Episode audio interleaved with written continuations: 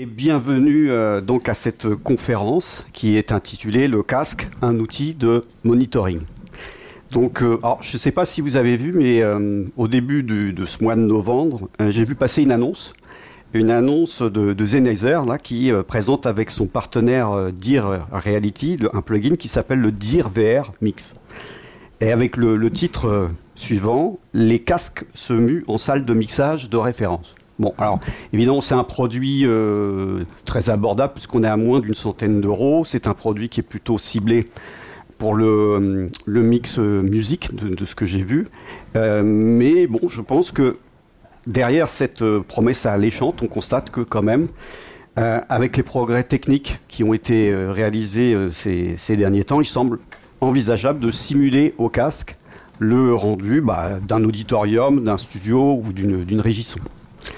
Alors, parmi les, motivations qui pousseraient euh, les professionnels du, mixage et de la post-production son à s'intéresser au casque, on pourrait citer quoi? On pourrait citer bah, évidemment les contraintes sanitaires, ça, peut être une première euh, possibilité, le besoin de mobilité, le besoin de plus de souplesse, euh, l'adoption de nouvelles manières de, travailler, sachant que notre industrie est toujours à la recherche de nouvelles solutions.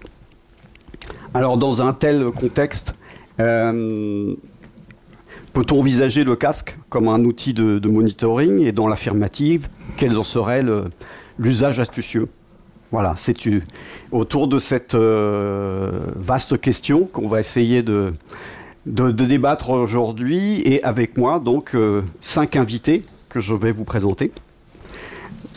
Donc, à l'extrémité de, à l'extrémité de la table. Donc euh, Xavier Gibert, donc euh, Xavier est responsable du labo RFI Innovation euh, pour le groupe France Média Monde. à ses côtés, donc Gilles Gérin. Donc Gilles est directeur de Avein. Avein étant l'importateur du Smith Realizer, un processeur pour casque. on va vous parler un petit peu plus précisément tout au long de cette table ronde. Et puis, euh, donc, ensuite, nous avons euh, euh, à côté de moi Charles Véron de Noisemakers. Donc, Charles est responsable RD de Noisemakers. Et c'est l'éditeur, entre autres, d'un plugin qui s'appelle le Binauralizer, Binauralizer, je ne sais pas comment on dit, Studio, et donc qui a développé aussi toute une suite d'outils pour l'audio 3D d'une manière générale.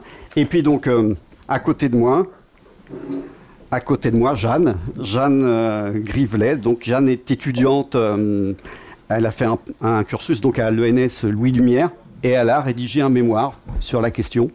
Donc euh, voilà, ben, je, voulais déjà vous remercier à, tous d'être venus nous parler et débattre de, cette question. Et vous voyez qu'à l'écran, il y a donc un cinquième invité qui n'a pas pu être là en, en présentiel, mais qui sera là euh, tout de même, puisque nous avons réalisé euh, donc une interview à distance. Et donc, euh, il s'agit de Cyril Holtz. Donc, Cyril est mixeur film freelance. Et donc là, en ce moment, il est en mixage, comme il va nous l'expliquer, d'un film qui s'appelle To the North. Donc, euh, ce que je vous propose, c'est bien, nous allons écouter euh, déjà cette interview et puis ça va nous servir, je pense, de, base pour euh, donc commencer cette table ronde. Donc, on l'écoute. Bonjour Cyril, encore merci de nous consacrer ton temps qu'on sait précieux et dans ton emploi du temps qui est vachement chargé. Alors, je voulais juste savoir euh, quel, quel mix t'occupe ces temps-ci et qui fait que tu peux pas venir nous rejoindre pour débattre avec nous?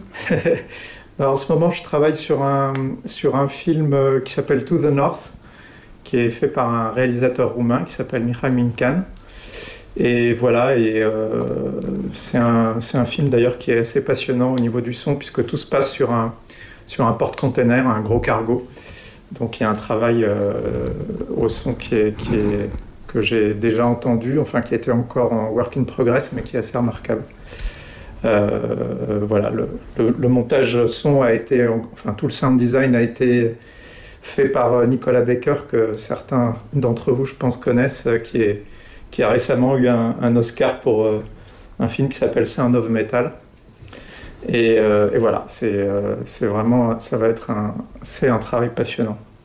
Ok, et, donc là, tu sors d'un mix? Ouais, je, sors d'un mixage du, du, film de Cédric Clapiche, qui s'appelle Encore, et euh, dont l'héroïne est une, est une jeune danseuse. Et, voilà, là aussi, a beaucoup de place pour la musique, euh, pour, pour les chorégraphies, et évidemment où le, où le son a un rôle assez important. Donc, euh, donc voilà. Alors avec Cédric Lapiche, c'est une, une collaboration de, de longue date, euh, puisqu'on a fait vraiment euh, pas mal de films ensemble. Donc, donc voilà, et ça aussi, c'était, c'était vraiment un, un mix formidable à faire. D'accord. Alors venons-en un peu au, sujet central de cette, de cette conférence, de cette table ronde autour du, casque en post-production. Comment toi tu, tu l'utilises euh, Depuis quand et comment t'es venue cette idée? Ça fait au moins 6 euh, ans, 5-6 ans, je dirais. Euh, je l'utilise de deux manières différentes. principalement quand je suis en, situation, en situation de comixage avec quelqu'un qui mixe donc dans le, dans le, même, endroit que moi euh, mais euh, qui a des éléments différents, par exemple une partie des éléments sonores, et que moi j'en ai une autre.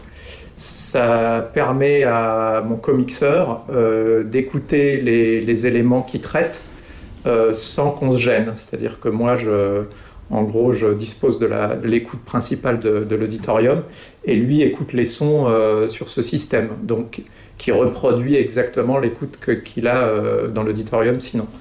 Et donc il travaille avec un casque fermé et ça lui permet de, préparer les sons. Et une fois qu'ils sont prêts, ben, on se lance tous les deux euh, dans la phase de mixage. Euh, euh, voilà. Et ça, c'est la première utilisation, on va dire. Pour moi, c'est la principale.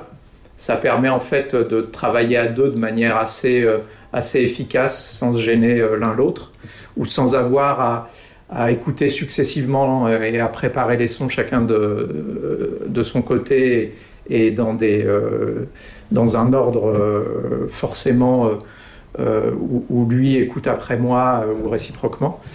Voilà, ça c'est la première utilisation. La seconde, on va dire, ça serait plus un travail de prémix qu'on peut faire du coup plus dans un tout petit studio. prémix, c'est un mot peut-être un peu abusif, je dirais vraiment préparation.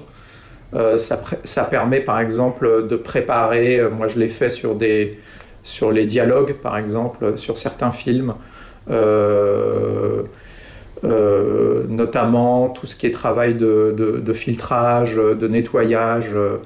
Voilà, et, et, ça me permet encore une fois d'avoir euh, le résultat, euh, d'approcher le résultat tel qu'on l'aura en, auditorium. Alors, si on rentre un peu plus dans le détail, euh, quelle est ta configuration actuelle? Est-ce que tu as toujours eu celle-là? Explique-nous un peu d'un point de vue matériel. Alors, c'est le, matériel que j'utilise, c'est un, matériel qui s'appelle le Smith Realizer, qui est le premier modèle. Maintenant, ils en ont sorti un autre qui permet d'avoir plus de canaux aussi. et en fait, euh, cette machine euh, permet de customiser complètement euh, selon l'utilisateur l'écoute en binaural qu'on obtient. Donc en gros, c'est un principe de convolution. Donc on se met dans l'audi, on place un casque, on place des, micros dans ses oreilles, et puis on lance des sweeps sur les différents haut-parleurs de l'auditorium. Euh, et donc la machine, euh, euh, par convolution, va, reproduire exactement l'écoute qu'on a dans l'auditorium. Et, on peut même en fait faire l'empreinte du casque qu'on aura sur ses propres oreilles en gardant le micro dans les oreilles. Du coup, on place le casque sur ses oreilles.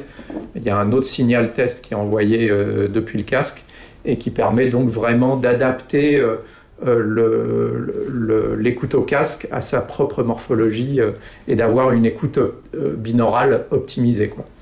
Et après, ben, on a même un, un, head tracker qui permet de suivre les mouvements de la tête.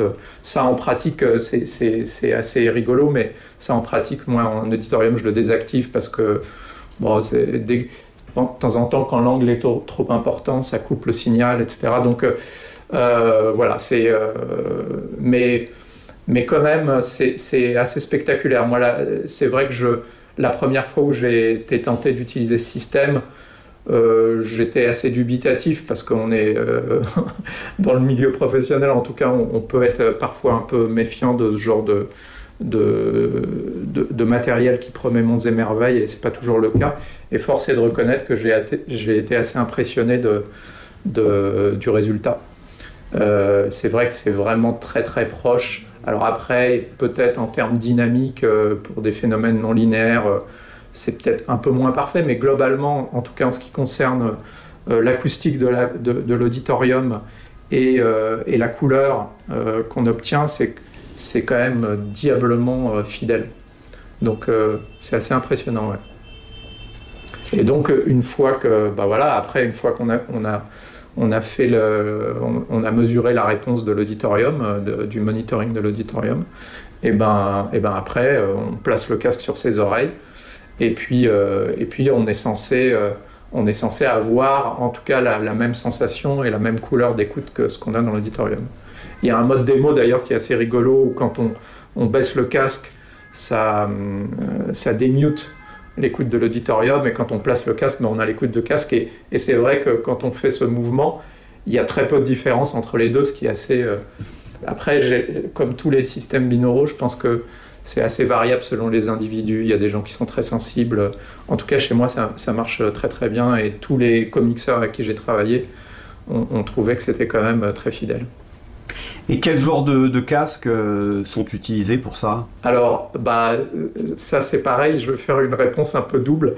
Euh, bah, pour une utilisation, on va dire quand on est seul euh, dans un petit studio et qu'on est en phase de, de préparation, bah, moi, le, meilleur casque que j'ai trouvé, qui est d'ailleurs mon casque de prédilection en écoute chez moi, on va dire en écoute solitaire, où j'ai pas de problème d'isolation, c'est le Sennheiser, le HD650, qui est aussi l'un des casques, si ce n'est le casque que je préfère, parce que il a une réponse très naturelle, enfin moi qui me semble très naturelle et, un rapport qualité-prix en plus qui est, très impressionnant. Euh, donc euh, moi, ça reste l'un de mes casques préférés, euh, tout critère confondu.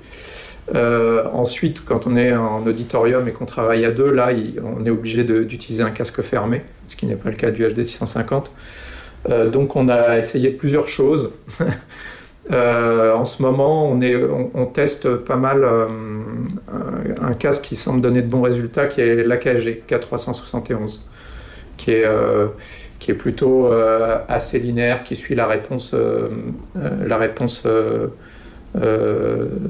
d'Arman, donc qui est censé être assez, assez linéaire, voilà, où il n'y a pas une suraccentuation des aigus, par exemple, qui peut être désagréable. que, le Smith est censé compenser, mais dans certaines, dans certaines limites, je pense. Donc voilà, pour l'instant, ça semble être un, compromis honorable, l'AKG. D'accord.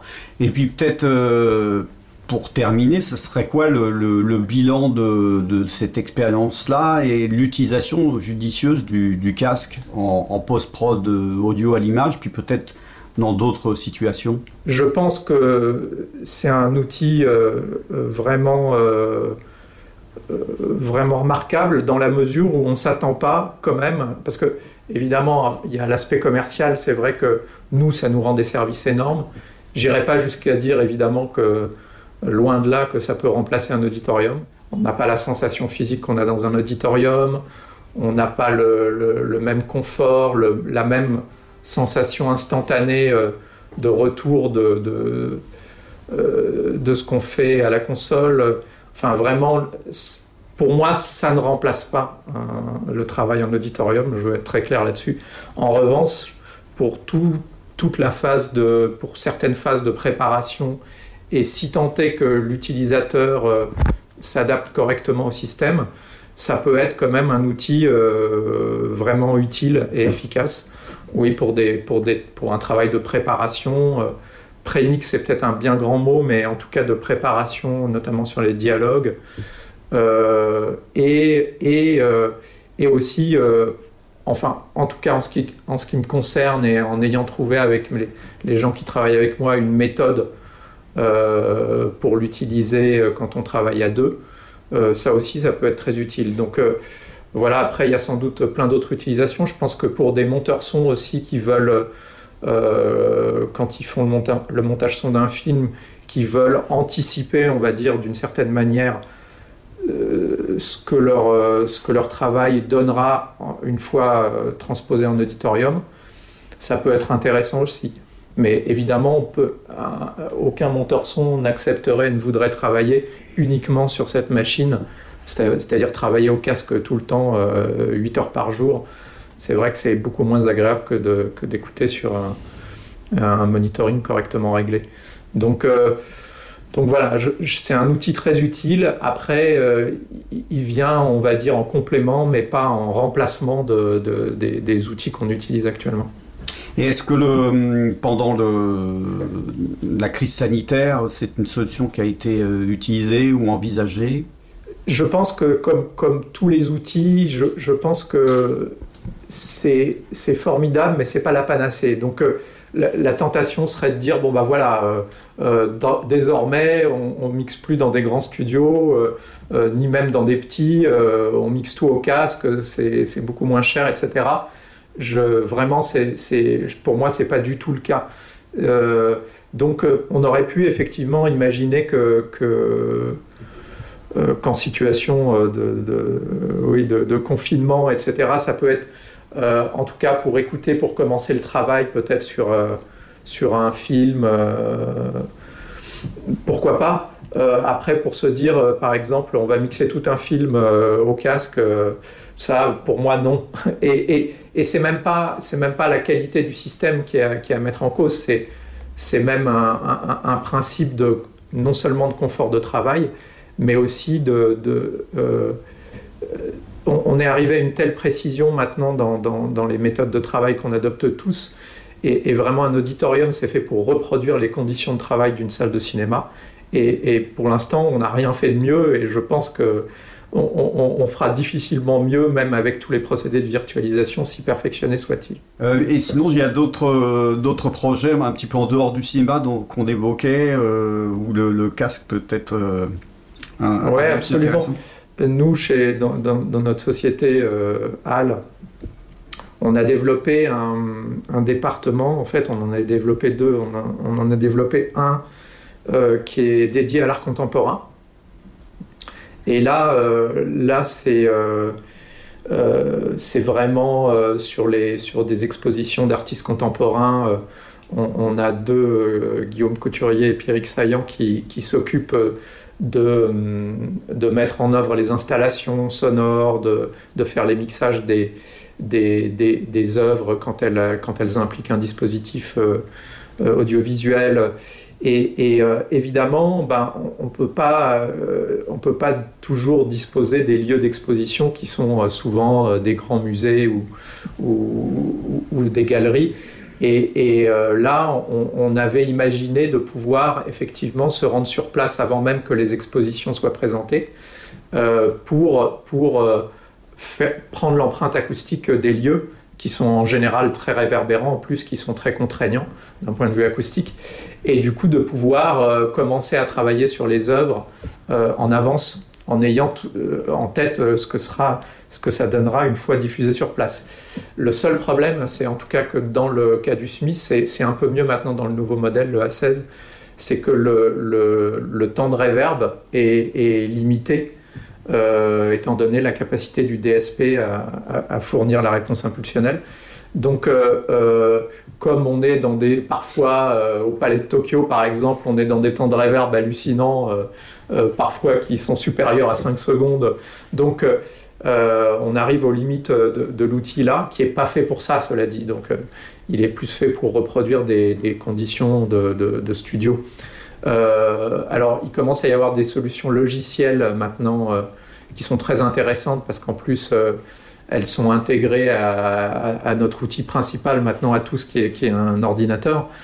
Euh, mais elles n'ont pas le degré de customisation qu'a le Smith. Donc, euh, donc voilà, on n'est pas encore parvenu à trouver le meilleur des deux mondes, on va dire, c'est-à-dire les, capacités de customisation du, Smith, d'adaptation à l'utilisateur, et, et, la capacité de calcul pour pouvoir gérer des temps de, de reverb très longs. Donc voilà, ça c'est l'autre utilisation qu'on en a trouvé euh, pour l'art contemporain.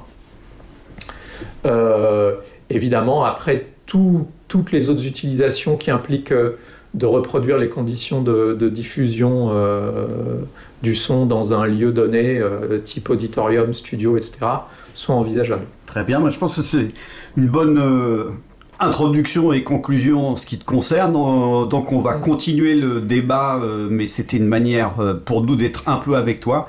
Donc on te souhaite bonne chance pour tes, tes, mixages à venir. Et puis, Merci beaucoup. Maintenant on va débattre tous ensemble. D'accord. Et eh ben bon débat. voilà. Oui, on peut l'applaudir si vous voulez. Alors oui, à ce stade, je vais vous inviter, Gilles et Xavier, de nous retrouver, puisqu'on n'a plus d'écran.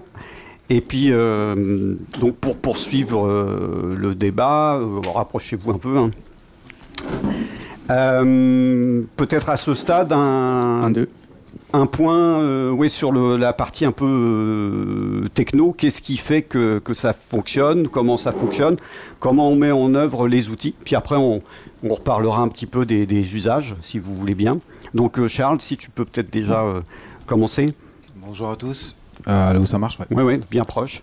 Du coup, c'est. Bah, on va peut-être pas rentrer trop dans les détails non, plus, mais l'idée c'était de faire juste un, un rapide rappel sur les technos sous-jacentes à ce type de système typiquement, bah, comme l'a rappelé Cyril Holt, c'est basé sur de la convolution.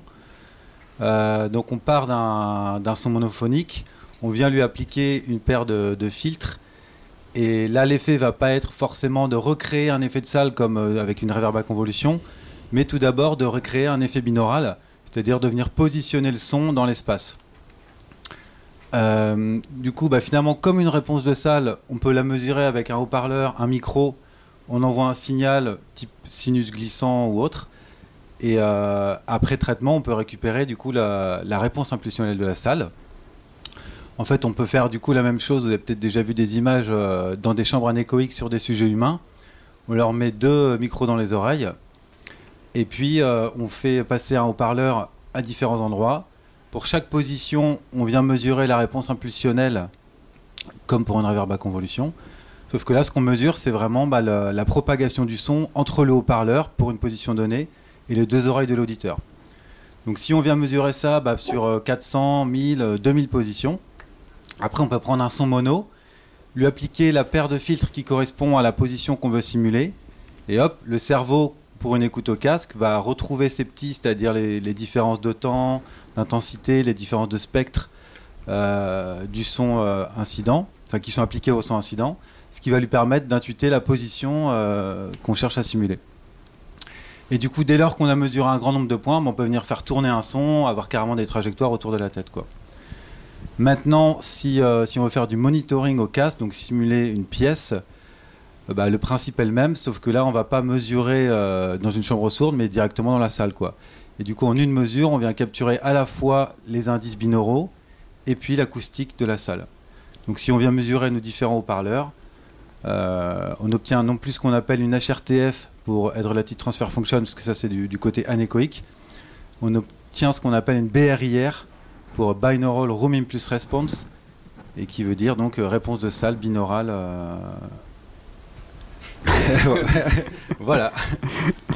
Ok, et d'un point de vue alors pratique maintenant, donc quels, quels, outils existent Cyril parlait de, de plugins. Et, euh, on peut peut-être commencer par, par ça, puis après on parlera aussi. Il a plutôt parlé du Smith. Et du, Smith également. Non, mais j'en profite puisque Charles est, avec moi. Bah, du coup, des, plugins, ouais, il y en a quelques-uns. Il y a peut-être de plus en plus d'ailleurs qui sortent dans ce domaine. Et euh, il y en a un que je connais bien parce que justement on le développe chez Noisemakers. Il s'appelle Binauralizer Studio. En fait, c'est une évolution de notre plugin qui a quelques années maintenant qui s'appelle Binauralizer, donc qui, utilise la techno que je viens de décrire.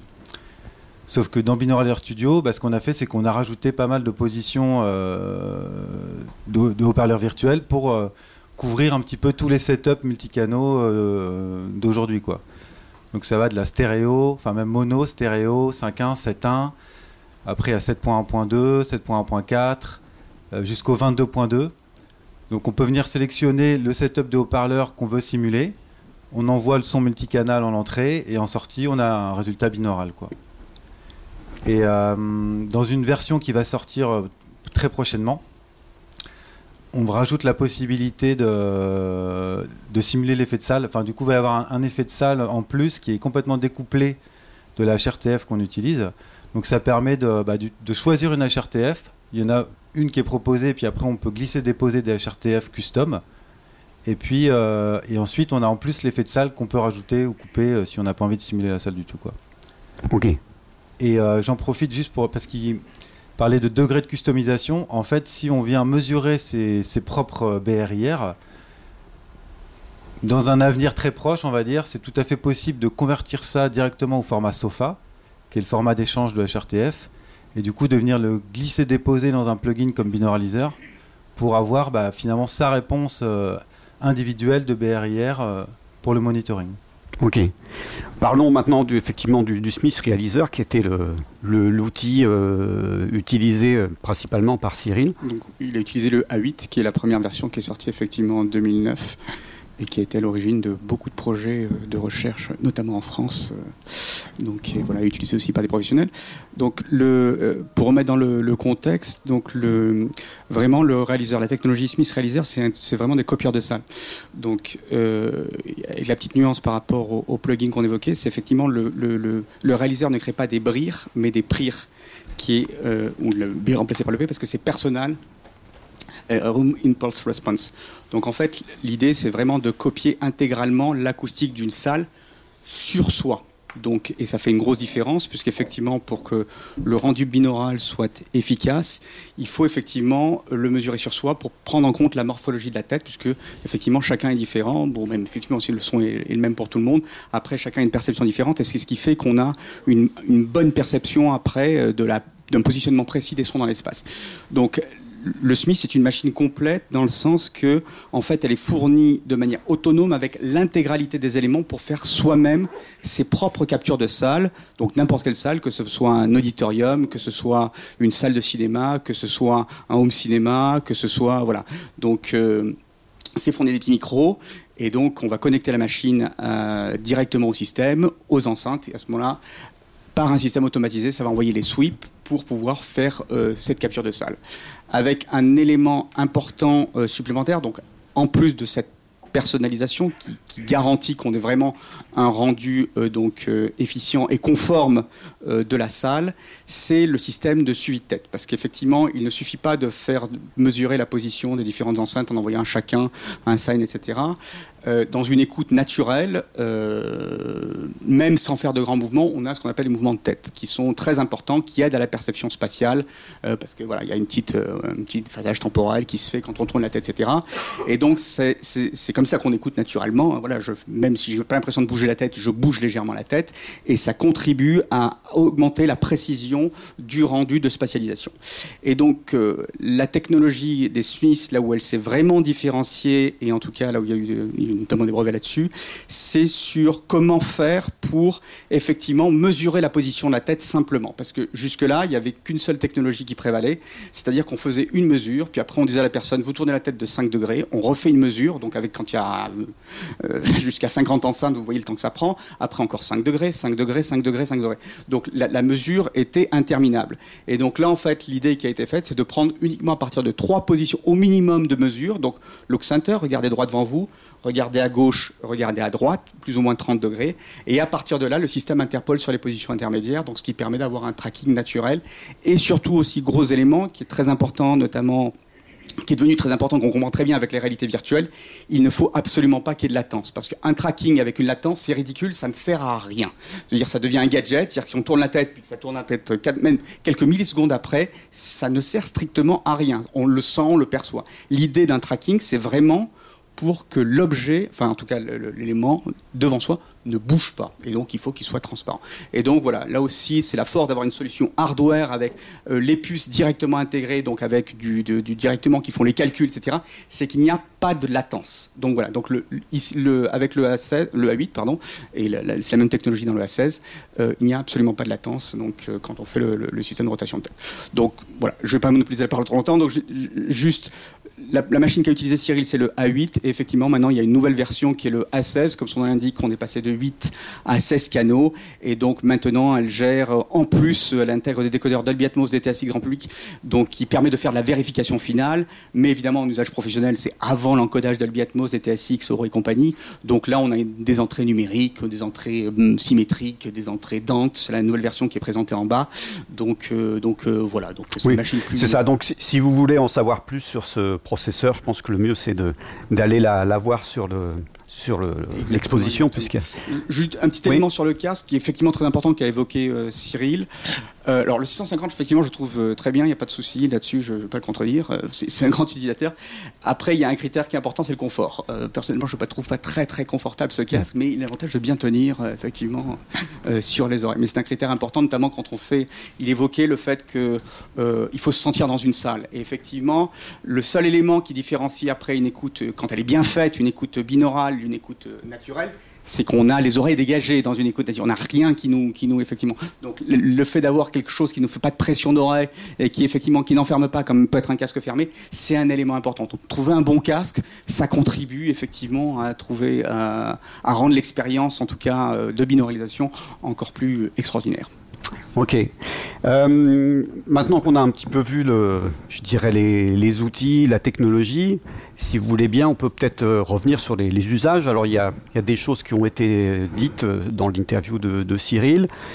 comment vous, les uns des autres, vous réagissez par rapport à ça? Peut-être, Jeanne, au travers de ton, de, ton mémoire, tu peux en dire déjà un, mot? Ben, Je partage globalement ce qu'a dit Cyril, puisqu'on a travaillé ensemble sur, sur mémoire. Il m'a prêté le, Smith aussi, par exemple. Et, euh, et j'aimerais rebondir sur ce qu'il a dit euh, par rapport au lieu où ça peut être utilisé. Euh, quand il disait que ça peut être utilisé en salle de montage, tout ça, on avait quand même remarqué qu'il y avait des problèmes au niveau des, résultats des mix qui ont été faits dans ces conditions-là. C'est-à-dire que quand les, parce qu'il n'y a pas que l'aspect simplement auditif, il y a aussi euh, tout l'aspect psychoacoustique et l'environnement qui va jouer. C'est-à-dire que si on mixe au casque avec, euh, par exemple, un, grand temps de réverbération dans une toute petite salle avec un petit écran, bah, ça va jouer beaucoup aussi sur la manière dont on va mixer.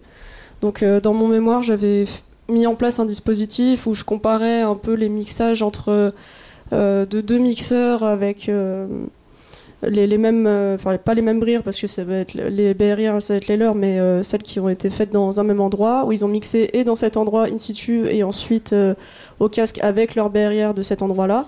Et on remarquait quand même qu'il y avait en général dans les mix qui ont été faits en binaural, une fois qu'on les a réécoutés dans l'auditorium où ça a été pris, il y avait des problèmes au niveau des extrêmes, donc pas de basse, pas des très peu d'aigus, pas assez de réverb et euh, pas assez dynamique et aussi une euh, stéréo trop large. Donc c'était des, problèmes qu'on avait remarqués euh, en comparant les, deux mix. après, en faisant écouter à des sujets, on avait quand même quelque chose qui, plaisait à tout le monde. C'était pas non plus aberrant les différences qu'il y avait entre les, mix par l'appréciation des, sujets de, test. Mais il y avait quand même ces différences assez importantes qui étaient notables aussi en fonction de l'environnement où c'est où c'est mixé quoi. Euh, Xavier, de ton côté, euh, donc peut-être tu peux dire un mot. de... je, suis, vraiment de l'autre côté. Hein. Oui. donc, euh, juste pour vous situer, nous en fait, on, on, produit du programme en binaural. Donc, notre utilisateur final, notre auditeur, on estime qu'il va principalement être au casque. Nous, on sait que notre auditoire, il est en train de basculer complètement. Il n'écoute plus la radio et le podcast autrement que sur un casque. D'ailleurs, ce serait marrant. Il y a combien de casques ici? Ouais. combien de personnes équipées de casques? Ouais, Presque la moitié. Donc, euh, nous, notre chaîne de production, elle est de euh, réaliser des programmes qui vont être sur une base de 13 points et qui vont être binauralisés pour être emmenés jusqu'à l'utilisateur final. Donc évidemment, on travaille au casque. Évidemment, c'est là-dessus que va être euh, donné le, prêt à diffuser. Mais nous, on a un rapport un peu méfiant avec ce qu'on écoute. C'est-à-dire que euh, on travaille que dans des studios étalonnés. Et c'est ces studios qui restent notre référence de validation. C'est-à-dire que on va euh, produire, enregistrer, mixer en 13.1 et puis on va aller contrôler et recorriger le mix à partir d'une machine qui va être un binauraliseur, mais qui va être équipé avec notre propre HRTF, euh, sur lequel on va pouvoir euh, peut-être même rajouter un effet de salle pour euh, le mix final. Et moi, il y a quelque chose que, que je voudrais dire sur la, la question est-ce que le casque peut être un monitoring? Moi, la vraie question, elle est à partir de quel moment je peux considérer que je corrige au casque en fonction du signal réel ou en fonction de la coloration du casque que je considère être le meilleur que j'ai choisi. Et donc nous, on est dans cette démarche de dire, nous, on n'achète pas une enceinte en fonction de sa couleur. On achète une enceinte en fonction de la capacité qu'on a à corriger le studio pour être certain que sur notre point d'écoute, on est dans un gabarit de 3 dB sur toute la, sur toute la chaîne. Et c'est pour ça que le casque, pour nous, n'est pas un outil de finalisation, bien que on produit un programme qui est destiné à être écouté au casque. Je ne sais pas si je suis euh, très clair pour tout le monde.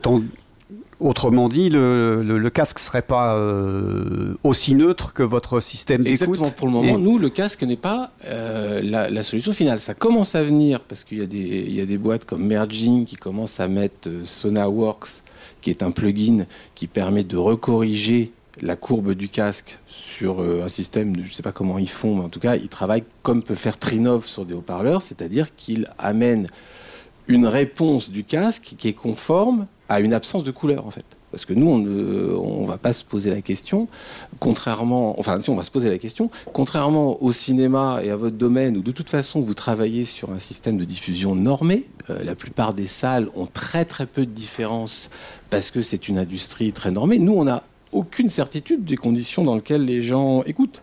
C'était déjà le cas euh, en monophonie, il n'y avait pas de problème. En stéréo, on n'était déjà pas sûr qu'il soit à plus 30, moins 30 euh, degrés. En multicanal, on n'en parle plus. Mais on revient, et c'est ça qui est génial dans notre époque, à une situation où on sait exactement où vont être passés les haut-parleurs. Ils vont être de chaque côté de la tête de l'éditeur et, et bien placés. Donc à partir de là, ça va être le choix de l'auditeur de prendre le casque qui lui plaît. Mais nous, on ne peut pas lui imposer une couleur euh, sur un type de casque. Parce que finalement, nous, on, est plutôt proche des ultrazones parce qu'on préfère que, les préfère en tant que, euh, que couleur globale parce que justement, on considère qu'ils n'en ont pas. Mais ça reste subjectif. Le seul endroit où je peux être certain de ce que j'écoute, c'est dans un studio qui est étalonné. Ok. alors, euh, je pose la question un peu à vous tous. Maintenant, c'est quoi finalement le, bon usage du, casque, la, place du, casque dans, les différentes chaînes euh, C'est quoi l'usage qui serait juste et, astucieux finalement Et est-ce qu'il y a des pièges Et comment les éviter? Ce serait un peu ça qui veut intervenir. Gilles? Euh, donc je peux dire par rapport à ce qui a été fait par le réaliseur donc, qui est sur le marché depuis 2009, donc euh, ça a été effectivement, bah, il y a eu déjà tous les exemples qu'a donné Cyril qui sont euh, très bons, hein, c'est-à-dire euh, pouvoir effectivement faire un mixage secondaire dans un endroit où il se passe autre chose. Donc c'est utilisé donc, dans un audit cinéma ce qu'il disait. moi j'ai aussi une expérience en télévision, ça a été utilisé dans des cas régie, notamment quand il y avait eu beaucoup d'expérimentation sur le multicanal. voilà, donc c'était très difficile d'avoir un monitoring 5.1 dans un car régie qui n'était pas équipé, etc. Et puis il fallait pas faire de bruit. Donc là, l'ingé son était ravi de pouvoir avoir son monitoring 5.1 tranquillou euh, juste à côté du réalisateur. Euh, voilà, il dérangeait personne. Il avait vraiment son rendu 5.1. Donc ça, c'était euh, la seule chose qu'il me demandait, c'est d'avoir récupéré la, Voice of God pour avoir les instructions du réalisateur, pour entendre ce qui se passait. Sinon, effectivement, oui, c'est ça. C'est et aussi donc on revient un peu ce qui a été évoqué, c'est pouvoir changer d'échelle. Ça, c'est vraiment quelque chose d'assez d'assez unique. C'est on est dans un, un, endroit, on écoute son mix à un endroit dans le rendu dans lequel on est, avec les enceintes de monitoring dans lequel on est, et on a la possibilité de faire du downscale donc, c'est-à-dire effectivement d'écouter sur un plus petit système qui peut être intéressant pour vérifier une écoute de conformité, notamment par exemple cinéma, home cinéma, ou même sur des plus petites enceintes, je pense euh, en radio, pour voir si ça passe sur des petits, une simulation par exemple de haut-parleurs ou éventuellement ce qui est plus compliqué, mais ce qui est faisable aussi, plus grand. Mais là, effectivement, je rejoins un petit peu ce qu'elle dit. Il faut faire attention dans l'agrandissement, c'est-à-dire quand on part d'un endroit euh, assez petit et qu'on essaie d'avoir beaucoup plus grand, puisque là, le cerveau, a un truc qui va. C'est euh, voilà, je vois effectivement, euh, voilà, s'il y a mon petit, petit, moniteur qui est juste là et puis qu'on me fait faire une immense salle, il dit oui, c'est un peu bizarre. Donc il va avoir tendance lui-même à rétrécir un petit peu l'espace sonore. Mais voilà, on a la possibilité de changer d'échelle et bien évidemment, si le gros intérêt, c'est euh, bah, la délocalisation. Voilà. C'est-à-dire que quelqu'un, admettons, qui est passé à un, auditorium, qui a travaillé une fois dedans, et eh ben, mine de rien, il peut récupérer l'empreinte et pouvoir, euh, même si c'est peut-être un chouïa moins bien, euh, pouvoir quand même continuer à travailler ailleurs, dans un endroit qui n'a strictement rien à voir, et profiter de l'acoustique de cet auditorium peut-être pour faire des prémix, etc., etc. Après, c'est à lui de voir, etc. Et après, du coup, ce qu'on peut faire, c'est un travail très avancé et puis réduire le temps d'utilisation du grand auditorium. C'est-à-dire qu'au lieu de faire, je sais pas, passer, euh, je dis n'importe quoi, 10 jours euh, sur le grand auditorium, on peut euh, beaucoup travailler en amont au casque, et puis après se contenter de effectivement un deux jours de vérification finale où on repasse l'intégralité du mix et on fait les petites corrections, notamment avec en vrai pour avoir, comme il disait, les sensations physiques, la sensation, etc. Et puis surtout, l'écoute à plusieurs, c'est quand même une grosse différence. C'est-à-dire qu'effectivement, une écoute au casque, c'est quand même une écoute personnelle, il faut le rappeler. Or, dans une équipe de production, on travaille à plusieurs. Donc, au bout d'un moment, il faut faire, euh, je sais pas, les producteurs, etc., etc. Il faut partager son travail, les faire écouter. Et c'est vrai que ça se fait dans le grand auditorium où là, voilà, on va pas mettre au casque chacun, etc. Surtout s'il y a besoin de personnaliser, etc., etc. Donc, euh, voilà. Mais ça permet de, comme ça, de, simplifier. Puis après, il y a les questions d'hygiène, etc. comme on a vu avec les questions du Covid, où il y a eu des tentatives, etc., bon, qui ont mis un peu de temps à se mettre en place. Donc euh, voilà. je, voilà quelques exemples. Mmh, mmh. Oui. Je voulais juste mentionner une autre euh, application potentielle. C'est simplement la conversion de format. Où typiquement, si on mixe en 5.1 ou en 7.1 ou autre, et qu'on veut, euh, bah, par exemple, faire un rendu pour un client ou le diffuser sur Internet, bah, la, la, manière la plus simple, c'est probablement de le passer directement en binaural pour que la personne puisse avoir une idée de comment ça va sonner en multicanal. Quoi. Et du coup, typiquement, si on est dans une chaîne de post-production, on a juste à mettre en bout de chaîne euh, un outil comme Binauralizer Studio ou euh, équivalent, et du coup, ça, bah, ça va directement transformer le, le, multicanal en binaural pour, le, pour une préécoute par le client. une préécoute à distance, mettons un réalisateur. Euh, ou même un mix final, finalement, un mix binaural qui, qui, peut tenir la route directement. Quoi. Mhm. Euh, Jeanne, des, remarques par rapport aux usages que tu as pu euh, peut-être euh. vérifier durant ton, ton mémoire? Bah, On a voulu essayer de, faire des, des pré-mix, du, moins de laisser les monteurs son mixer avec, en binaural, mais bon, on a vu que ça marche pas très bien.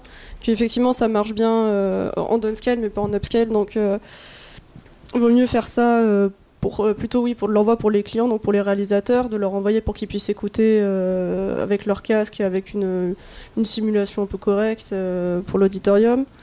Et,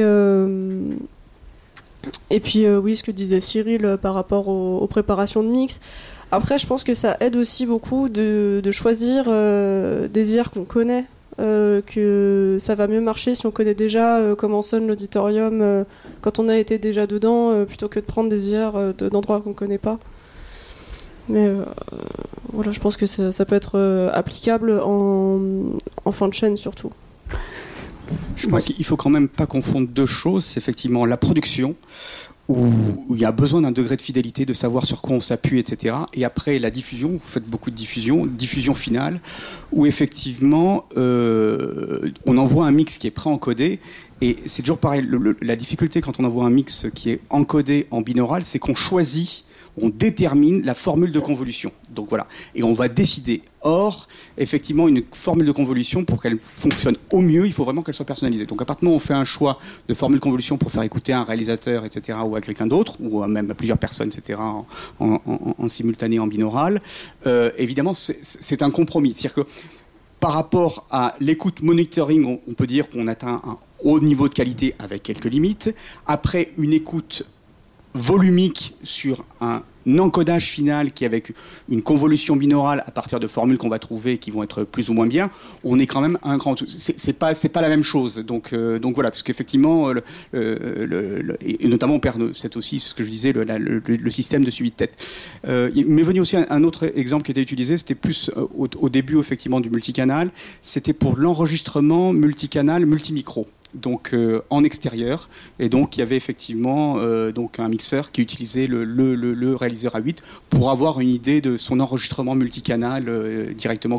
Pas un enregistrement binaural, un, réellement un enregistrement multimicro, etc. pour avoir une idée de l'acoustique que ça rendait en régie extérieure. Donc ça aussi c'était quelque chose qui n'est pas faisable normal, facilement. là avec le A8 il pouvait faire ça.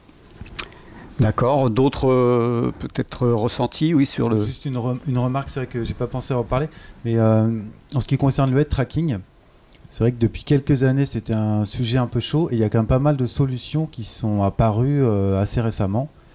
Je pense à Rémi Janot qui n'est pas dans la salle mais probablement pas loin, qui a, qui a travaillé en collaboration avec une solution do it yourself NVSonics et du coup lui procure un petit boîtier qui permet de mettre un tracker et le, le connecter directement en USB avec des faibles latences.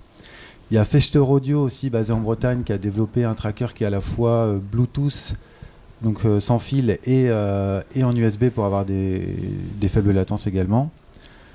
qui d'autre? Il y a un anglais qui s'appelle Superware. il y a eu de plus en plus de solutions qui sont apparues et on arrive maintenant pour moins de 100 euros à avoir des solutions qui sont bah, faible latence, de, de, bonne facture. je pense que ça, va encore évoluer, mais déjà ça a fait de, grands progrès par rapport à ce qu'on pouvait trouver sur le marché il y a quelques années, c'est-à-dire quasiment rien. Et est-ce que le, le head tracking, donc le suivi, euh, c'est quelque chose de, euh, d'important quand on, quand on travaille euh, comme ça professionnellement ou parce que de, la vie de l'aveu de Cyril il avait l'air de dire que lui il préférait le désactiver donc du coup, je me pose la question. Alors, pour, enfin, puisqu'effectivement, ça fait partie des, éléments qui sont sur le, A8 depuis l'origine. Donc, euh, effectivement, j'ai beaucoup de, retours, etc., de gens. Euh, ce, que je considère, c'est toujours pareil, c'est une brique. On est toujours dans des briques pour arriver jusqu'à l'objectif ultime, c'est d'avoir une reproduction parfaite de la salle. Et donc, en fait, la capture personnelle, le suivi d'angle. Et le head tracking, ça fait partie des briques supplémentaires qui ramènent vers cette espèce de Graal qui est la copie parfaite. Donc on peut toujours enlever une brique. Donc on peut toujours enlever le head tracking. Mais effectivement, on descend d'un cran. Donc après, effectivement, on peut s'en satisfaire ou pas. Alors, moi, ce que j'ai toujours dit, c'est que le head tracking, en tout cas en usage, pas en usage professionnel, puisque bon, après, je ne sais pas ce que font effectivement les ingestions de la console, mais en tout cas, ça aide au début, dans les premières minutes, quand on met le casque, c'est là où effectivement le head tracking, en, externalisant complètement la scène sonore, il aide le cerveau à se dire ah oui, j'écoute pas au casque, j'écoute sur des enceintes. Après, au bout de quelques minutes, quand on a utilisé, on bouge moins, etc. Et le cerveau a, pris, Oh, il dit ok oui c'est une écoute naturelle on me fait etc et donc le head tracking devient moins important. Donc mais c'est important sur ces quelques premières minutes au moment où on met le casque ça aide vraiment beaucoup plus rapidement à passer le casque en disant oui pas de souci c'est bon je suis en train d'écouter une salle et je suis pas en train d'écouter un casque. Après j'ai effectivement beaucoup d'utilisateurs qui sont prêts à accepter ces quelques premières minutes où le son va sentir, avoir plus l'impression que le son est plus dans la tête. Et donc, et après, naturellement, au bout de quelques temps, le son va s'externaliser. Et donc, ils disent, voilà, moi, le tracking, c'est une contrainte, ça m'embête, donc je ne l'utilise pas. Donc, euh, voilà. Euh, ce qu'il a dit sur le, fait que ça coupe, ça m'étonne un petit peu. Alors, il y a un réglage, effectivement, quand il dit oui, ça coupe, etc. Euh, parce que il y a plusieurs réglages sur le head tracking. Et effectivement, quand on va au-delà de l'angle mesuré, parce que comme je dis, on mesure 0,30 degrés. Donc, la question qui se passe, c'est quand on fait comme ça, au-delà de 30 degrés, qu'est-ce qui se passe? Donc, euh, le système ne peut faire qu'une compensation sur plus ou moins de 30 degrés. Il peut faire tout le tour, mais il faut l'avoir mesuré, ça prend beaucoup plus de temps. Donc, il y a effectivement la fonction où il commute sur les enceintes, et à ce moment-là, ça coupe l'audio. Donc, c'est très, très perturbant parce que ça coupe l'audio. Mais il y a la fonction qui s'appelle hold, où effectivement il va garder la dernière position et le son n'est pas coupé. Donc après, voilà, juste je me permets de faire ce, petit point, je ne sais pas quel était son réglage. Xavier, tu souhaitais un... Euh, moi, intervenir Moi, je voulais juste te dire que nous, nos auditeurs n'ont pas de head tracking. Et donc, euh, je crois que effectivement, c'est quelque chose qui est essentiel dès qu'on fait de la VR. Nous, on, le, on utilise d'ailleurs les outils de, Charles euh, pour euh, lire les vidéos 360 et on mixe directement avec un, moteur binaural qui va nous permettre de passer de l'ambisonique vers le binaural et d'avoir un rendu avec tracking. Là, c'est essentiel à partir du moment où on travaille sur du programme euh, qui, de toute façon, va être écouté de face en, statique, euh, on travaille en statique. Ceci dit, c'est vrai qu'il y a, enfin, on ne sait pas si ça va vraiment percer ou pas, mais Apple a introduit du coup des IMU dans ses AirPods. Spatial audio.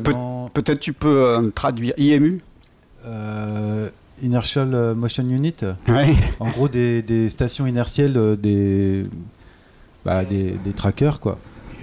Gyroscope, euh, enfin des. C'est des capteurs. Des capteurs de mouvement Des capteurs de mouvement et d'orientation surtout. En fait, même, c'est des capteurs d'orientation. Ouais. Mais qui sont composés euh, d'accéléromètres, de gyroscopes, de, de, toutes sortes de briques techno à l'intérieur, mais pour euh, au final retirer les trois angles de rotation de la tête. Mais qui, enfin moi je, je connais pas tellement le sujet, mais qui pour moi sont faites pour donner une impression de localisation à deux sources stéréo. C'est-à-dire que je ne sais pas ce qui se passe quand on envoie un signal binaural qui a déjà ses, paramètres de, de différence d'intensité, de différence de temps et de filtrage, et qu'on les repasse dans ce IMU, euh, qui permet de, de redéplacer finalement une source stéréophonique que l'on fait tourner. Donc, euh, dans, le système spatial audio de, Apple, le, flux original est multicanal. Donc c'est du 5.1 ou du Dolby Atmos. Et l'encodage est fait en, en, direct par le smartphone, euh, le, téléphone. Donc c'est pas un pré-encodage binaural en fait. ils ne le mettent pas en voilà, donc du coup, le, tracking est fait en temps réel euh, par rapport à la source qui arrive nativement multicanal. Donc c'est ça, c'est du binaural dynamique en gros. quoi. Mais à partir d'une source multicanal. Mais en tout cas, ça prouve, ça prouve qu'ils considèrent que c'est important, puisqu'ils n'étaient pas obligés de le faire, et que dans le spatial audio, ils ont introduit le head tracking.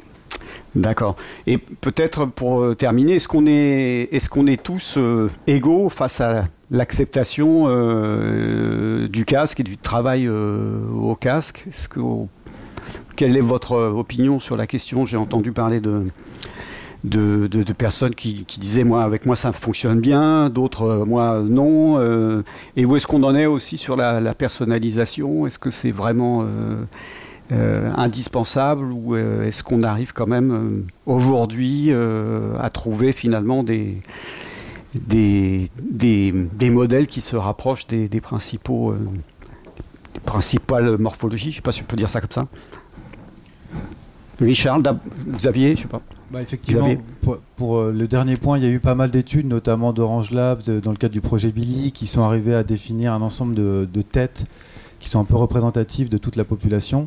Donc ils sont arrivés, si je me souviens bien, sur quatre profils, euh, dont a priori, si vous choisissez un de ces quatre, il y a toutes les chances que ça marche bien pour vous.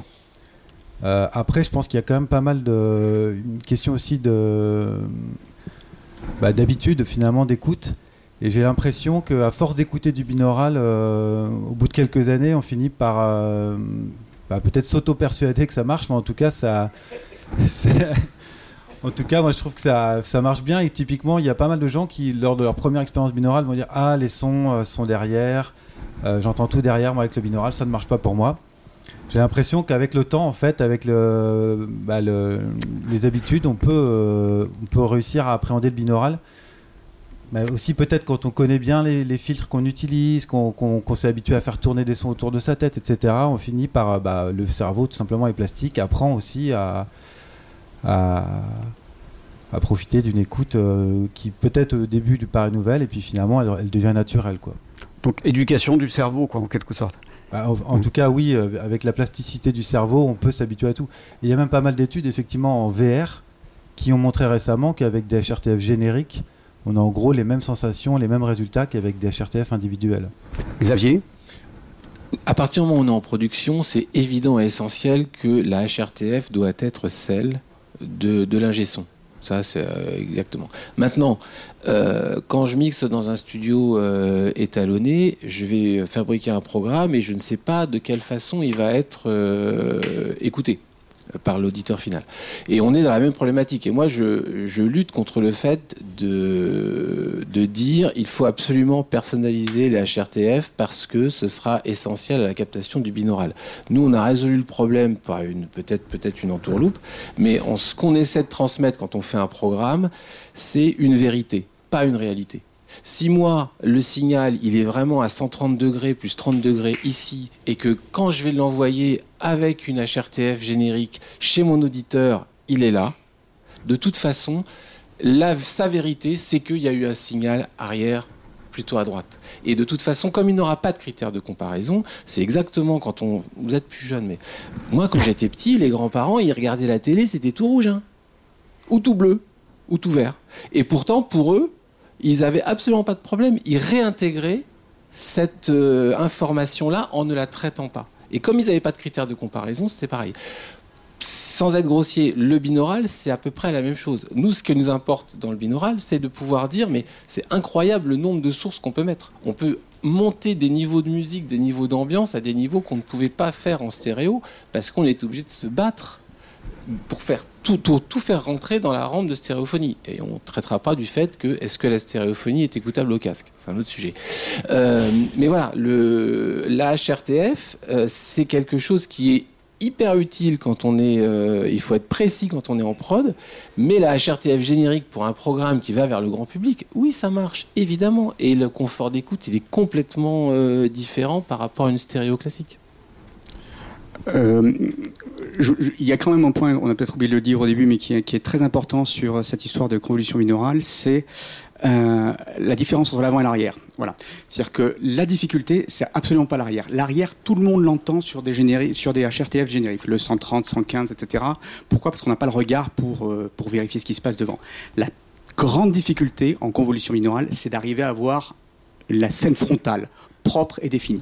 Et donc, pour un produit comme le, le réaliseur A8, etc., c'est sa spécialité. C'est d'arriver à reproduire cette, cette euh, comment dirais-je, cette scène frontale. Voilà.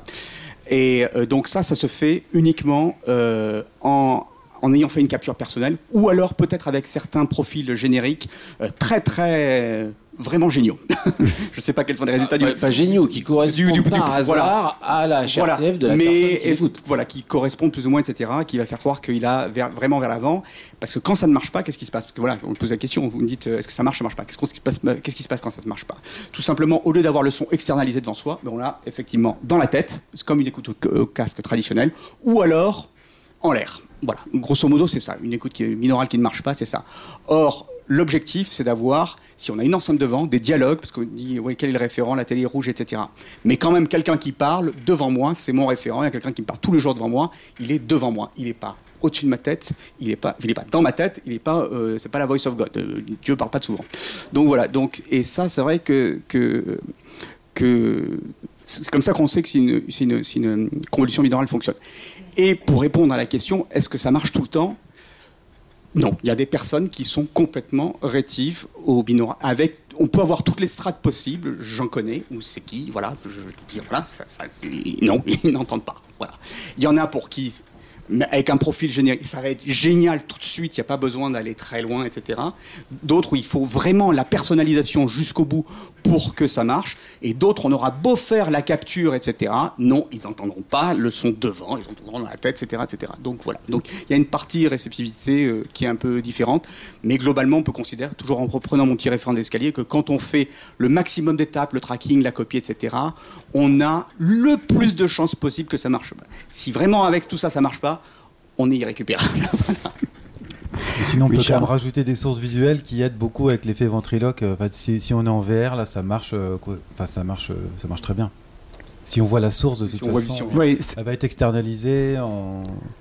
C'est sûr que là, on parle d'une écoute euh, acousmatique, je pense, où on voit pas du tout les sources, mais euh, dans un cadre audiovisuel, c'est, c'est, ça peut être différent. Ah oui, et alors d'un, d'un autre côté, en même temps, on peut avoir aussi le son qui, euh, qui aide à la localisation de, de ce qui se passe à l'image aussi, de ce que j'ai. L'inverse. Bah, les deux. Les, les deux. Les, les... Mais l'effet ventriloque va quand même tirer le son ouais. vers l'image. Quoi. D'accord. Ok. Est-ce que vous avez quelques questions peut-être? Alors, ce que je, on va pas faire circuler le, le micro pour des, des raisons de, de Covid. Voilà. Puis je, je, vais retranscrire ce que vous dites. Euh, deux suggestions et une question. Première suggestion, ça serait intéressant un jour, parce que le Smith réaliseur permet de faire cette empreinte dite HRTF, ça serait intéressant d'avoir un standard permettant de pouvoir le diffuser dans différents devices. Ah, c'est le a identifié sofa. un certain nombre de HRTF génériques, et là, ça serait intéressant de pouvoir se servir de l'instrument pour avoir quelque chose qu'on puisse mettre dans autre chose. Et là, ça serait intéressant qu'il y ait un rapprochement hard et soft. Alors, je ne sais pas si tous les deux, Charles et, toi, vous devez euh, concerner, mais ça serait peut-être intéressant un jour d'avoir ça. Deuxième suggestion, euh, le Smith réaliseur, il a le péché de ces deux créateurs. Ça a été surtout fait pour l'écoute au cinéma chez soi. Dans les modèles professionnels aujourd'hui, ça serait bien d'avoir un système modulaire, parce que quand on a un système, euh, par exemple, avec les sorties euh, symétriques, ben, si on veut un vent, il faut racheter une nouvelle machine. Alors qu'il suffirait d'avoir un petit boîtier annexe qui permettrait de pouvoir sortir dans les différents standards, comme ça existe dans énormément de matériel professionnel. Voilà, c'était juste une suggestion. Sinon, une question. Avant, on vient du modèle de cinéma où il y avait la captation et la production. Et quand il y avait un problème à la captation, on dirait on verra en post-prod. Et c'est surtout à la production qu'on fabriquait cet univers spatialisé. Aujourd'hui, de plus en plus, on a des ingénieurs du son qui, à la captation, savent faire un environnement enveloppant. Alors, c'est un peu plus difficile au cinéma, mais ça se fait pour les sons d'ambiance. Par contre, quand on fait des enregistrements de musique classique, entre autres, bah, évidemment, on fait la captation spatialisée au départ. Et il y a de plus en plus de savoir-faire dans ce domaine-là. Avant, on avait captation-production, et puis maintenant, on a captation-production et diffusion. La diffusion, elle a complètement explosé, parce qu'on a plein de standards. Avant, on faisait un mixage, et derrière, on sortait un CD et un DVD. Oui, mais aujourd'hui, il y a le DVD, il y a le Blu-ray, et puis il y a le DVD en 5.1, voire en 7.1, voire en 22.2 avec le système de NHK, plus les, smartphones, etc. Donc on a une explosion au niveau de la diffusion. Mais ça pose problème, c'est que si on a fait une production avec des standards limités, eh ben, du coup, on ne peut pas exploiter l'ensemble du système. Et là, la programmation dite objet, elle est géniale parce qu'elle permet d'encapsuler le système euh, et, d'avoir cette variété-là une fois qu'on a encapsulé un environnement et le Smith réaliseur, pour ça il est extrêmement intéressant. J'ai simplement un objet qui dit j'ai une diffusion spatialisée très simple ou un peu plus complexe ou très complexe. Et une fois que j'ai fait mon mixage dans la production, voire dans la captation avec un système riche, eh bien, par l'objet, je peux faire une diffusion de simple à très complexe très facilement. Et aujourd'hui, ça, je trouve qu'il n'y a pas beaucoup d'endroits où on a cette espèce de lecture décloisonnée, alors qu'avant, on avait un système très cloisonné, on faisait la captation, relativement simple, et puis c'est à la, production, post-production, qu'on modifiait. Aujourd'hui, on a une grande élasticité dans l'ensemble de ces trois spots. Qui veut répondre? Alors, c'est un vaste. C'était plutôt euh, donc un enregistrement. En tout cas, merci pour votre votre intervention et vos remarques. Peut-être, euh, qu'est-ce qu'il existe comme outil finalement, si j'ai bien compris? Je peux répondre aux questions qui ont été posées sur le Smith, mais après, je sais pas. Très, euh, on pourrait résumer à qu'est-ce qu'il existe euh, comme outil aujourd'hui pour faire face à la multiplication des, des, systèmes de diffusion? Moi, je verrais ça comme ça. Est-ce que bah, le c'est le format ADM, mais c'est un autre, c'est pas un sujet de monitoring le format ADM. Donc là, on sort un petit peu du, cadre du, sujet, effectivement. Euh, si, si, je, vois, pense que peut-être ce que tu veux dire, c'est vrai que ça serait pratique, même si c'est compliqué euh, dans les faits à l'heure d'aujourd'hui, d'avoir un plugin qu'on met en bout de chaîne, et puis on va switcher les différents renderers, comme ça on peut écouter en Atmos, euh, en MPEG-H, en... Mais... avec Flux, on arrive ouais, bah, oui, ou en fait tous les moteurs euh, qui, sont, qui peuvent gérer des objets et des, channels. Mais c'est vrai qu'il y a. Bah, ça rejoint aussi ce que tu disais sur les formats d'échange, le fameux format SOFA, donc qui permet d'échanger des HRTF. Bah, il existe, il est très bien défini et il marche très bien. Après, c'est vrai que. L'autre question, c'était est-ce que tu es prêt à donner tes sofas à Charles Véron? En fait, c'était ça. ben, En fait, euh, déjà, le, système PRIR est, antérieur au, système SOFA. Donc, euh, effectivement, il n'y a pas de communication. Le système Smith Realizer est un système fermé. C'est une machine qui, effectivement, on capture, on fait censure. On peut échanger d'une machine à une autre. On a la possibilité d'importer, exporter ces fichiers PRIR et les écouter sur une autre machine. Mais c'est vrai qu'il n'y a pas de connexion entre ça et un plugin, etc., pour exporter. Puisque, effectivement, peut-être qu'il y a des nuances par rapport, je ne sais pas exactement comment fonctionne SOFA et je ne sais pas non plus comment fonctionne le, le PRIR précisément. C'est une brique fermée. Donc, donc il n'y a pas de communication, effectivement, entre les deux. Par contre, effectivement, pour euh, juste les, options d'entrée-sortie, euh, c'est vrai qu'il y a eu des, pour les pros, il y a eu plusieurs machines qui ont été montrées. Donc là, il y a une machine en, symétrique, une machine en AES et une machine en denté pour s'adapter au modèle professionnel, ce qui n'existait pas à l'époque du A8, qui avait que des connectiques cinch grand public. Là, le A16 arrive vraiment. Ce sont des machines qui ont été pensées pour les professionnels. La technologie à l'origine était pensée pour les professionnels, mais c'est vrai que la première machine était plutôt grand public. Celle-là est réellement pensée pour les professionnels. Et il y a la possibilité, quand on achète, c'est pas une machine fermée, c'est-à-dire de changer sa carte. C'est pas comme on dit, ah bah, si vous voulez une autre machine, euh, si vous voulez une autre connexion, il faut tout racheter. Là, il y a la possibilité, par retour atelier, de changer. Si ah, vous passez un jour mmh. du Dante au, à l'ES3, etc., il y a la possibilité de, de, de changer. Voilà, donc euh, c'est quand même euh, sympathique à ce niveau-là. Donc on peut changer, mais par contre, l'interopérabilité sur les prix, pour l'instant, euh, de ce que je sais, c'est pas. voilà. Peut-être. Ok, je vois que le. Oui, peut-être juste une dernière question. Mais... Oui. Je veux juste demander, est-ce qu'on a une idée de à quel point le public écoute en binaural euh, au casque chez soi Et euh, est-ce que c'est en train de devenir un standard sur la diffusion Ou est-ce que la majeure partie des, des, de l'audiovisuel reste diffusée en stéréo de manière classique Parce que si, si, ça se passe comme ça, est très intéressant. Passer sans cesse de la salle casque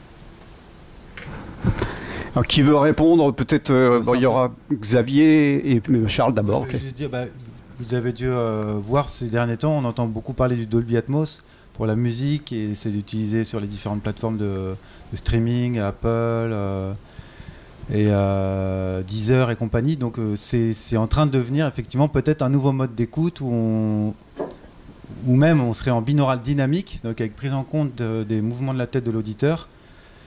Et, euh, donc on, écouterait, euh, bah, non, pas seulement en, bi, en, binaural, pardon, mais en binaural dynamique, donc à partir d'un flux d'objets multicanal qui sont, euh, rendus en temps réel par le player. Quoi. On va dire qu'on était plutôt jusque-là sur quelque chose de confidentiel, et là vraiment l'élément qui a changé la donne, et on change d'échelle, c'est l'arrivée d'Apple parce qu'effectivement Apple avait arrivé avec un bulldozer, avec euh, sa technologie qui est déployée d'un coup sur des millions et des millions d'appareils, il a rendu ça compatible sur des casques, etc. Donc là, c'est là que les choses vont commencer à devenir intéressantes et on va voir si ça perce ou pas. Parce que si Apple n'arrive pas à faire percer ça, ben, je vois pas qui peut y arriver. Donc, euh, parce qu'il y a eu un peu, quand même, pas mal d'éléments sur, c'était en arrière-plan sur le, comment dirais-je, sur le, le, le VR, puisque la VR est obligé d'avoir un son binauralisé pour euh, voilà pour le, le casque, etc., etc. Mais bon, c'était quelque chose de relativement fermé. Là, avec euh, ce que propose Apple, c'est pour écouter effectivement un, un, truc classique sur un écran, un, sur son téléphone ou sur une tablette. Et donc là, on verra si effectivement les gens adaptent ça. Xavier, tu souhaitais peut-être réagir, oui. Alors nous, on a une position euh, à France Média Monde qui est un petit peu différente. On considère que personne n'ira écouter un programme parce qu'il est en binaural. Mais en, en revanche, les gens auront un rapport de confort en disant ça j'aimais bien, ça c'est bizarre, je suis moins bien. Voilà. Et donc nous on prend le pari que on peut mettre directement euh, du, son binaural sur nos environnements numériques. Bien sûr, ça reste la majorité reste encore en stéréo. Euh, ce qu'on appelle stéréo, c'est de la monophonie sur deux canaux. Mais euh, on considère qu'à partir du moment où les gens ne vont pas mettre un casque, ils sont pas dans une démarche de recherche d'expérience spatialisée je laisse les haut-parleurs de mon téléphone parce que je veux savoir si c'est du rap, si c'est de l'info, euh, si c'est du news, c'est du classique. À partir du moment où je considère que le programme m'intéresse, si je mets un casque, là je tombe dans un environnement binaural. Et donc on est sur cette démarche-là de dire, bah, finalement, c'est pas la peine d'attendre le public, parce que nous, de toute façon, euh, on diffuse gratuitement, on est service public. Donc, on ne va pas attendre que les gens soient en demande. Et là où je les rejoins, la question, c'est est-ce que les maisons de disques vont continuer à mettre du budget pour reprendre leur master multipiste en disant on va le sortir en Atmos et communiquer euh, dessus en disant vous, avez, vous allez l'avoir en Atmos Le marché est encore un peu flou. Euh, Cobuzz euh, vient de prendre la parole en disant que de toute façon, ils sont dans le, dans le 24 bits et que le son 3D, ils comprennent pas ce que ça veut dire. On leur a posé la question dernièrement, ils ont répondu qu'ils s'étaient mis avec THX pour faire un DAC la, la, réponse était un peu à côté. Donc voilà. Mais je pense qu'il faut. Moi, je milite pour qu'on se prenne pas, on se limite pas à, répondre, à, utiliser une technologie en attendant le public. Parce que de toute façon, euh, Apple n'attend pas le public. Ils vont écraser le système. Et l'Atmos, euh, on a chacun notre opinion, mais c'est vraiment pas le meilleur des systèmes. Hein. Ok, bon, je pense qu'il faut malheureusement que nous achevions ce, débat parce que l'heure euh, court. Oui, on a largement dépassé. Donc, merci encore à vous quatre et merci aussi à Cyril d'avoir contribué à cette table ronde. Je pense qu'on peut vous applaudir.